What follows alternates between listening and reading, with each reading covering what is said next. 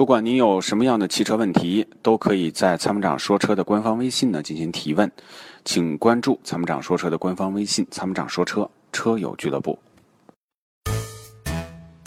在出售二手车的时候，你是否也曾有过这样的遭遇？卖价低到你心碎，各种套路，心好累。参谋长说车推出二手车帮卖服务，一对一上门检测评估，全国竞拍，坐等高价，平均一天成交，方便快捷，全程免费，交易无忧，为您实现合理范围内的利益最大化。详情关注参谋长说车车友俱乐部下方按钮，选择二手车帮卖，或直接回复二手车即可。那我们再来看一看热线上的下面一位陈先生啊，他是想要咨询有关于雷克萨斯的问题，来有请。哎，你好，哎，陈先生您好，哎，嗯哎，请讲你好，嗯，你好，想问一下那个雷克萨斯 CT 两百，这个车能不能在这个合适的情况下能不能买这个车？他们说有有那个有有什么钢铁有问题也是这个车可以买，可以买啊，嗯，可以买。这个车开起来还是比较灵活的，就是我老婆开，只要你嗯，这个车就是性价比不高，就是 雷克萨斯大家都知道质量好，这是有口皆碑，大家都了解。但是这个车呢，就是售价比较贵，啊、对他他们起步是二十多万嘛，对，就是价格比较贵，可以在这个级别上可以买到比它高的车型，啊，空间也比较大。然后这个车呢，就是价格不便宜，但是质量相对来说还可以。那它跟那个凯美瑞的混合的哪哪个好一点？也是混合动力嗯、你看的是 C 两百 H 对不对？ ，CT 两百起的，对，其实呢，他们用的技术是一样的，因为都是丰田的嘛，一个低端品牌，一个高端高端品牌，两个定两个这个客户群体略有区别啊。从从这产品的实质上，技术含量的实质上来说是没有本质区别的。那从性价比上来讲，你肯定买凯瑞的油电混合动力更划算，哦，这样对这，样因为技术一模一样。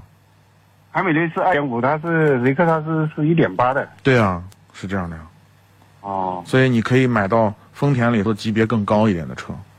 还有什么？嗯、什么？还有哪款就是凯美瑞好一点的？凯美瑞的油电混合动力你可以考虑，雅阁的呃油混也可以考虑。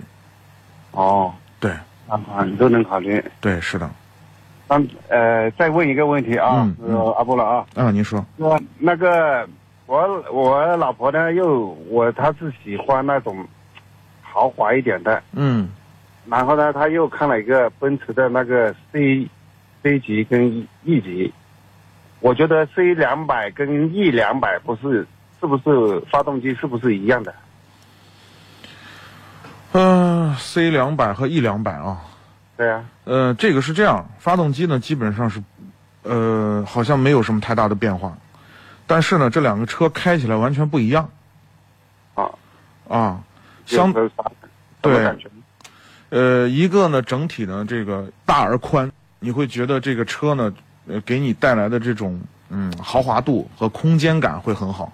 你比如吃的 E 啊，一级啊、因为新 E 呢，整个移植了本很多呃 S 上的元素，对吧？哦你不管从哦外观呢，还是从内饰啊，你你你会发现它有很多奔驰 S 上的东西啊、移植下来，会让你觉得充分的有这种豪华感和空间感，会让你觉得，尤其是后排的这种乘坐舒适性会很好。哦那 C 呢，就是一个入门级的，呃，算是这个奔驰里入门级的这个车。那如果你对空间没有那么大的需求，当然 C 也是 OK 的。从级别上来讲，呃，如果你的预算够，当然去买 E 会比较 OK。哦，这样。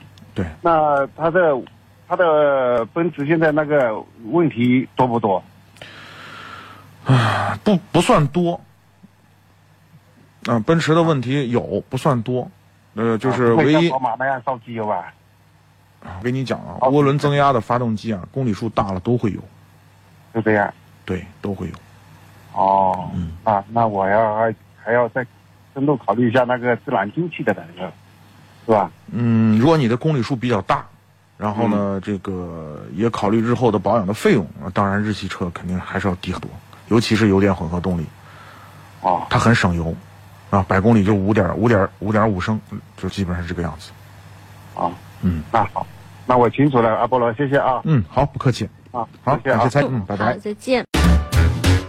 解放双手，在车上做你想做的事情。Rock 重力手机支架漂移的过程中，让你的手机稳如泰山。微信关注“参谋长说车”车友俱乐部，回复“手机支架”即可购买。